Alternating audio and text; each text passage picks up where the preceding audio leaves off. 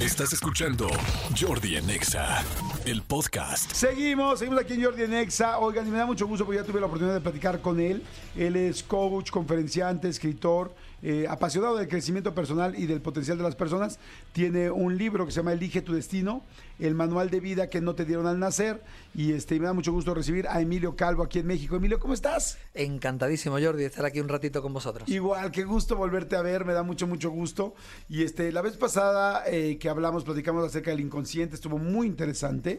Este, pero mencionaste mucho la relación de pareja, bueno, más bien no mucho, se comentó la relación de pareja y sé que también, eh, bueno, hablas de muchos temas de empresa, de pareja, de cómo mejorar situación y cómo activarnos en las cosas que, pues lamentablemente estamos, no sé si decirlo, dormidos, este, como dicen ahora, en estado de este no iba a decir híbrido, pero no es esa palabra. eh, bueno, en fin, cuando la gente está hibernando, Hibernando. como estado de hibernación, y capaz que uno está en hibernación con su pareja, y esta hibernación, cuando menos te imagines, te van a levantar a golpes y ya te vas a dar cuenta que ya se fue, que nada más te despertó para golpearte. Dímelo a mí, dímelo a mí que, que viví un, un divorcio inesperado y fue llegar a casa y encontrarme las maletas puestas en la, en la puerta, pero literal. Y yo digo, ¿qué pasa? Si acabo de volver de viaje, o te vas tú o me voy yo. Y sabía que, que había problemas, pero sobre todo los hombres somos un poquito más despistados, ¿no? Sí, sí, A de mí- a- los hombres creemos que hay sí. problemas normal y que es normal, y de repente Claro. la mujer ya lleva ocho meses divorciada de ti y no te has dado cuenta. El hemisferio derecho del cerebro de la mujer está mucho más desarrollado que el del hombre, tiene muchas más interconexiones. eh, eh, lo que está entre los dos hemisferios, la, el- la parte callosa, está mucho más desarrollada por esa cantidad de interconexiones. Entonces, puedes comprobar como para el, el cerebro femenino, eh, cualquier palabra lleva una carga emocional. El hombre muchas veces no sentimos emociones, blanco, blanco, rojo, rojo, y, vamos como tirando. Por eso dicen que somos más básicos, ¿no? Entonces creo que desde ahí ellas detectan antes los problemas y más si llevan una carga emocional como un problema con tu pareja, ¿no? Claro, por supuesto. ¿Qué es lo que yo sé que sería es imposible, es como cuando uno llega a un restaurante este que todo el mundo va y que tiene fila y la gente dice, "¿Cuál es el plato que debo pedir?" Entonces, es que hay 20 platos, ¿no? ¿Cuáles son? Sé que hay 20 platos o muchos más en el amor, pero ¿qué es el principal error? ¿Qué es lo que qué es lo que más frecuentemente nos hace tener una mala relación? Las expectativas. Yo, si me, si me tengo que quedar con uno, las expectativas. Mira, eh, para empezar, Disney le ha hecho mucho daño a, a las relaciones de pareja, porque aquello de fueron felices y comieron perdices no es así, ¿no? Cuando, cuando Así se dice en España. Sí, fueron felices, y comieron, perdices. No, fueron felices no. Cuando llegan al castillo, el castillo tiene hipoteca, tiene niño, tiene una suegra y empiezan los claro. problemas, ¿no? Entonces, claro, nos creemos que todo va a ser maravilloso como nos contaron en los cuentos. Luego también, eh, durante hasta tres años se ha llegado a medir que el nivel hormonal, tanto en el hombre como la mujer, se dispara. O sea, el primer enamora- enamoramiento es químico. Claro. El hombre huele que, que la mujer eh, eh, puede, es, es fértil, la mujer huele que el hombre, es, es inconsciente evidentemente, tiene un sistema inmunológico muy desarrollado y desde ahí se atraen. Y luego vamos, vamos a hablar a ver cuántas cosas tenemos en común.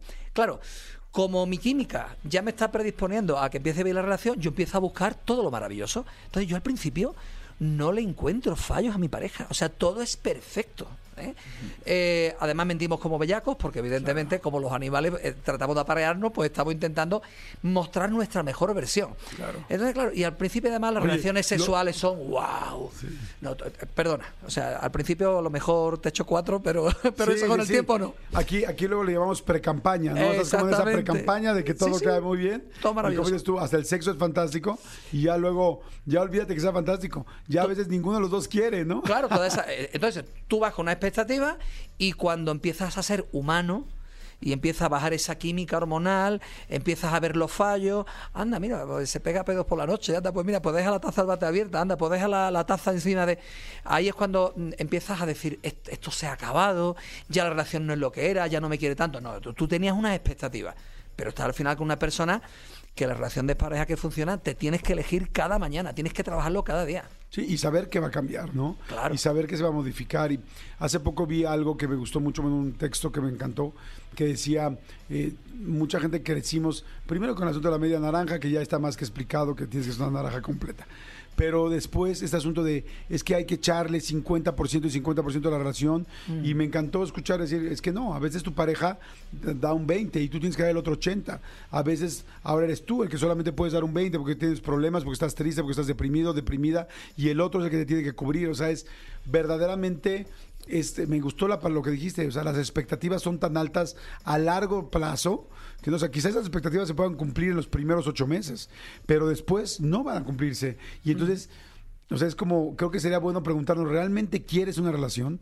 ¿Realmente? Porque es- todo el mundo, quiere- no todo el mundo, pero mucha gente queremos a alguien que te acompañe, a alguien, un compañero de vida. El asunto es que un compañero de vida se va a pedorrear en la cama y un compañero va a estar triste y un compañero, el día que su mamá se muera o que su papá se muera, quizá va a estar de pésimo humor durante un año. O sea, Está viendo su o sea, eh, propio- o sea, o sea, hay o sea, hay muchos, muchas cosas que van a suceder y de repente yo también soy divorciado y también te puedo decir que sí, en algún momento crees que todo va a estar bien y no es cierto, porque eso es imposible y es algo que, que nos vendieron, si no Disney, por lo menos los este pues, los matrimonios o, o lo que te decían antes. Claro, pues que antes la gente no se divorciaba, la gente, eh, lo- eran, había matrimonios arreglados, Entonces, la gente no vivía 90 años. O No, sea, aparte la gente se moría a los 50, entonces pues claro, era más fácil, pero ahora, ¿cómo le haces para estar tantos años juntos? Es que ahora no elegimos pareja por lo mismo que antes. O sea, mi, mi abuelo porque eligió a mi abuela. Eh, porque er- era capaz de cuidar el hogar. Mi abuela porque eligió a mi abuelo, porque era capaz de traer un dinero a casa. Entonces antes se elegía un poco más o menos así. Ahora tú eliges una pareja que, que- que te complemente, que te sientas con ella, que puedes compartir eh, tu, crecimiento, tu fallo, tu- tus aciertos, todo, ¿no? Eh, y luego no tenemos un concepto, no sabemos lo que es relación de pareja. Nuestro cerebro también va buscando, oye, si yo doy amor, eh, te lo doy, pero yo voy a estar esperando a que tú me lo des. Y ahí empiezan a fallar las cosas. A una relación eh, no se va a, recibir, se va a dar. Y no tienes que dar el 50, tienes que dar el 100%. Porque ¿qué o- tú lo has dicho muy bien. ¿Qué ocurre si yo doy el 50 y mi pareja el 50? Uy, qué bien. Entre los dos damos el 100. Ya, ya. Y el día que tu pareja tiene un problema en el trabajo y llega a casa de mala leche, ¿qué ocurre? Ese día yo no hay 50 y 50. Si tú te centras no en darle a tu pareja para que ella te dé a ti, tú te centras en yo le voy a dar a la relación, no a mi pareja, a la relación. Yo siempre digo que en relación hay tres entes. Tú, tu pareja y la relación. Si tú te centras en darle el 100%, por mucho que, lo cague, que la cague tu pareja ese día, tú le estás dando. Y, el, y una pareja, yo, yo cuando hago talleres de pareja lo simbolizo con un bol. El bol de la pareja está lleno de agujeros. La hipoteca, la suegra, como te decía antes, de broma, eh, los problemas, el día a día. eh, como tú no estés siempre vertiendo la relación, dando, dando, dando, dando, dando, te puedes encontrar con, con eso que, que tú has dicho antes. Un día llega tu pareja mal, tú empiezas, otras, yo le estoy dando y ella no me da. Y entonces tú ahora dejas de dar tanto y ya, ya entramos en un tira y afloja. No. El cerebro es muy egoísta. Yo doy amor esperando que me den, doy cariño esperando que me den. No, tú tienes que darlo porque quieres darlo, porque forma parte de ti. ¿Qué pasa si durante mucho tiempo tú estás dando y la otra persona no da? Ah, pues mira, es que hay, hay una cosa. Ahí están jugando a un juego que yo le llamo el jarra vaso. ¿Vale? Tú imagínate el bol de la relación en el centro.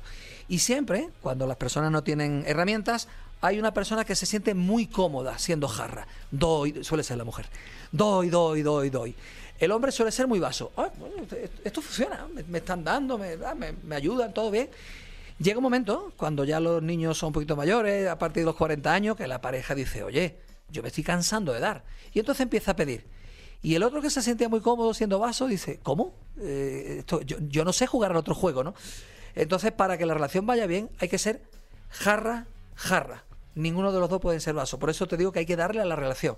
Pero ahí se, ahí se, se encuentran momentos cuando se cambian esos papeles del que tanto dio, ahora quiere recibir. Y el que tanto recibió, ¿qué me estás contando? Si yo estaba muy bien, todo funcionaba. Sí, o sea, entonces lo que entiendo es como tú entra a dar, tú dar todo lo que puedas, pero también hay un límite cuando ves que la persona realmente no es jarra y que lo has hablado. O sea, no estoy dando para solamente por intercambio, pero sin embargo sí necesitamos que seamos los dos. Entonces después de X tiempo, no sé, ¿no? cada quien está distinto, un año, año y medio, dos años, es como, oye, esto no va a funcionar. O sea, Cuando es consciente, 90 días. Jordi, yo siempre digo, la, la- imagina, cuando llegan a mí las personas a un taller de pareja, no es porque le vaya bien, le, están mal. Y yo le digo, mira, tú vas a dar el 100% durante 90 días. Pero 90 días con conciencia, no como lo dabas antes. Porque antes lo dabas y estaba esperando la respuesta del otro. Ahora lo vas a dar desde un lugar diferente. Y vas a hacer, yo tengo una, bueno, siete, siete escalones, siete pilares que son siete patrones que he encontrado en las relaciones de pareja que funcionan, ¿no? Tú vas a mantener estos siete durante 90 días. ¿Y qué ocurre? Que las relaciones son como una balanza, Jordi. Cuando tú en un plato quitas peso, eh, la balanza del otro lado sube, baja. Cuando tú en el otro lado pones peso, el otro plato sube. Entonces, cuando tú das amor a una relación, cuando tú haces las cosas bien durante 90 días, el otro plato se va a mover. Ahora bien, si esa persona emocionalmente está bien, no está viviendo un duelo, como tú decías antes, un problema laboral y no consigue sacarlo de su inconsciente, si, está bien, va a polarizar y normalmente la relación va a funcionar. Si el otro está distraído a lo suyo, a los 90 días, mira, eh, yo ya te lo he dado todo, ahora lo he hecho de manera consciente, creo que ha llegado el momento de, priorizarme, ¿no? ¿Cuáles son algunos otros de estos siete pasos que tienes en la relación? Dijiste uno, dar, dar sin estar esperando y dar a la relación, no, solo, no a la persona, sino ¿cuál serían otro, un par más? Otro de los pasos eh, eh, muy importante es el trabajar la comprensión. Eh, te lo he dicho antes, ¿no? Tu cerebro está diseñado para mantenerte con vida, no para que seas feliz. Cuando tu pareja hace algo que te duele, ¿qué hace tu cerebro automáticamente? Pones, sale el cerebro reptiliano y pones en modo huida o ataque. Ahí es cuando tienes que trabajar la comprensión y repetir tu mantra. Es decir, mi pareja no me ha hecho, mi pareja ha hecho algo que a mí me ha dolido, voy a gestionarlo para que no me duela y una vez que a mí ya no me duele, ahora estoy en disposición de hablar con él hablar con ella decir, oye, mira, hiciste esto, sé que no lo hiciste con la intención de herirme, me sentí así, lo trabajé en mí, lo cambié, ya no me duele, pero lo quiero hablar contigo para que no se repita. ¿Qué es lo que ocurre habitualmente? Que cuando nuestra pareja nos hace algo, lo pongo entre comillas, automáticamente saltamos y ahí es cuando se producen chispas, ¿no? Y otra clave es muy simple, muy simple. Lo hemos hecho muy bien cuando éramos novios. Lo sabemos hacer vamos a repetir simplemente los patrones. O sea, ¿qué hacías cuando, cuando tenías novia? Te ibas al parque, te comías un paquete de pipas, le mandabas un WhatsApp a media mañana, sentías mariposa en el estómago, estaba deseando llegar. Y lo primero que hacía cuando llegabas a casa era darle un beso, eh, le mandaba mensajes, etc. Y ahora no. Ahora es como ya damos por hecho que es nuestra pareja, ya hemos firmado, llego a casa, hola cariño, eh, o como mucho cariño. Mensaje a media mañana, ni de lejos. Eh, nosotros, por ejemplo, tenemos una, una herramienta, que es una herramienta, ¿eh? la cena de novios. Los miércoles, lo ponemos los miércoles porque es el día en medio de la semana, salga el sol por Antequera, bueno, no sé, aquí somos, pues, Antequera es un pueblo de España, se dice así, salga el sol por donde salga, hay cena de novios. Y ese día no se habla ni de trabajo, ni de niños, ese día es, mm, hablamos de nosotros y final feliz. Entonces, una cena que a lo mejor no tiene... Feliz era el mismo feliz. final feliz que aquí, no. Porque a lo de Antequera lo entendí, pero el final feliz aquí... Ya, te lo imaginas, Hay que acabar como que acabar. Eh, la buena cena. Y ese día es, bueno, pues a lo mejor no tiene ni que salir, ¿no? Nosotros lo que hacemos, que vivimos en el campo, tenemos cinco niños, es complicado, pues eh, Belén prepara la cena, yo preparo el salón con velitas, con música y tal, ella se viste en una habitación, yo me he visto en otra y jugamos a ese juego de, encontrarnos. El simple hecho de que el miércoles haya como un paréntesis, ni te imaginas. Pero hay que trabajar el hábito porque al principio es como, oh, no me apetece, hazlo. Está interesantísimo todo lo que nos platica Emilio Calvo. Este Emilio, ¿dónde podemos encontrar más información de esto? ¿En tus redes? ¿En algún libro en específico? El próximo libro que está a punto de, salir es un libro de, relaciones. Todavía no tengo el nombre, ahí estamos hablando con la editorial, pero a mí me apasiona mucho el tema de pareja. Y en breve saldrá el libro. Pero bueno, siempre estoy compartiendo tips clave en, en redes sociales, en Instagram sobre todo, en Emilio Calvo y ahí nos pueden encontrar y siempre estamos compartiendo cosas. Ok, es Emilio Calvo Coaching en Facebook y Emilio Calvo solamente eh, así en Instagram, para que lo busquen Emilio Calvo. Eh, su libro más reciente se llama Elige tu destino, el manual de vida que no te dieron al nacer. Eh, búsquenlo en Amazon, va a ser más fácil porque la editorial me imagino que es española y no sé si lo vendan aquí en todos lados, pero, pero léanlo, Elige tu destino de Emilio Calvo. Emilio, gracias, muchas gracias. Muchas gracias a vosotros, Jordi.